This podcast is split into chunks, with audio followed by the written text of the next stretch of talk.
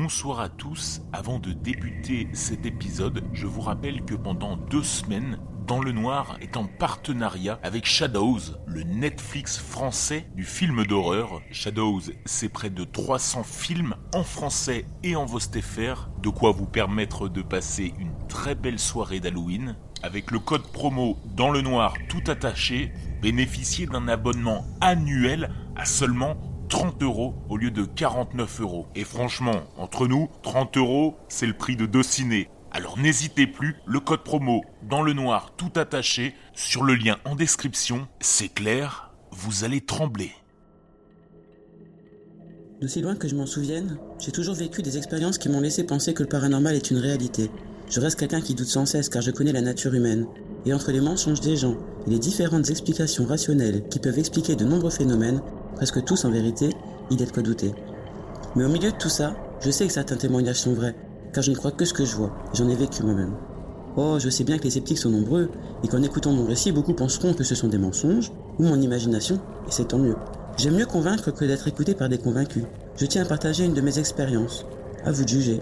J'ai grandi dans un petit village de Moselle, le genre de village où il ne se passe pas grand-chose. Quand j'étais en quatrième, une famille emménageait dans une vieille maison pas très loin de chez moi. Des parents et quatre enfants, dont une fille d'un an de plus que moi. Étant très timide, il a fallu quelques semaines pour que je devienne ami avec elle. Dès notre première rencontre, elle m'a expliqué que des choses bizarres leur étaient arrivées depuis qu'elle est arrivée dans le village. Le premier soir, alors qu'elle et ses trois frères dormaient tous dans la même chambre, faute d'avoir réussi à finir de s'installer, leur chien s'est mis à aboyer au milieu de la nuit. Lorsque mon amie Sarah s'est réveillée, le plus âgé de ses frères était en train de pleurer, car il jurait avoir vu une vieille femme passer dans le couloir. Cela s'est répété plusieurs fois cette nuit-là. Puis elle me dit que souvent des objets disparaissaient ou étaient déplacés, que des bruits étranges se faisaient entendre, même en journée. Des odeurs de parfums tantôt d'hommes, tantôt de femmes venaient enivrer certaines pièces. Ce qu'elle ne savait pas, en revanche, et que j'ai eu appris ce jour-là, c'est que les derniers propriétaires de leur maison étaient une femme très âgée et son fils vieux garçon. Lorsque la vieille dame est décédée, son fils ne l'a pas supporté et il s'est pendu dans la chambre de sa mère. Comme elle n'était pas au courant, j'ai eu tendance à croire ce qu'elle me racontait. Et ce qui m'a convaincu, c'est ce que nous avons vécu par la suite. Nos deux familles sont devenues très proches, quatre enfants d'à peu près le même âge dans chacune, un ami pour tout le monde. J'ai donc passé beaucoup de temps chez elle, j'y ai dormi à de nombreuses reprises. Et ce qu'on peut dire, c'est que ça pouvait faire très peur. Il y avait plein de petits détails flippants, les lampes qui s'éteignaient toutes seules, des bruits étranges la nuit, comme si quelqu'un était à la cuisine en bas, alors que tout le monde dormait, des bruits de pas dans l'escalier, des chuchotements derrière les portes fermées. On se rassurait en se disant que c'était sûrement un de ses petits frères, mais au fond, on savait. Étrangement, ce qui me faisait le plus peur, c'était la plante du salon, un simple ficus. Souvent, quand nous étions assis sur le canapé, occupés à regarder la télé, tout à coup, la plante se mettait à bouger comme si quelqu'un tenait le tronc et la secouait frénétiquement. C'était franchement flippant. Ça a duré quelques mois comme ça. Je me souviens d'une fois où nous nous étions retrouvés dehors, un soir où nous étions seuls avec ses deux plus jeunes frères, pieds nus en pyjama sous la pluie. Nous étions au rez-de-chaussée et avons entendu des pas à l'étage et dans les escaliers. On a dirigé tous notre regard vers le couloir et là, on a vu une main qui s'est posée sur le mur, comme si quelqu'un se tenait pour descendre. On était terrorisés et on a attendu ses parents dans la rue.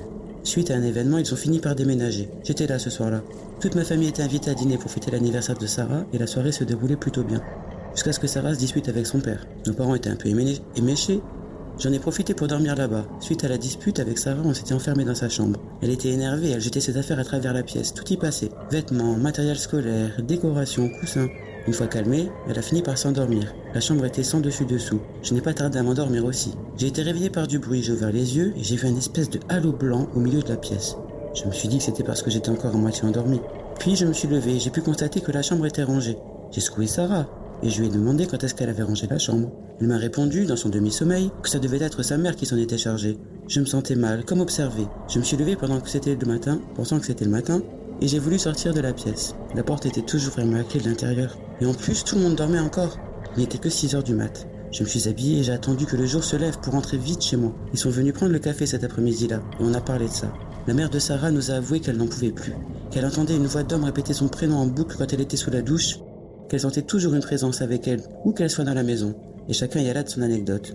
Une fois plus tard, un mois plus tard, ils étaient partis. Je n'ai plus remis les pieds dans cette maison, et je la regarde toujours avec crainte, pourtant c'était il y a 20 ans. Ma sœur a fait du babysitting pour une de ses familles, qui se sont succédées dans cette maison. Elle voyait aussi ce qui se passait des choses étranges, comme le linge dans le sèche-linge qui se trouvait toujours posé sur la machine alors qu'il devait être dedans, les portes qui claquaient sans raison et l'odeur de parfum. Cette famille n'est pas restée longtemps, tout comme les autres familles.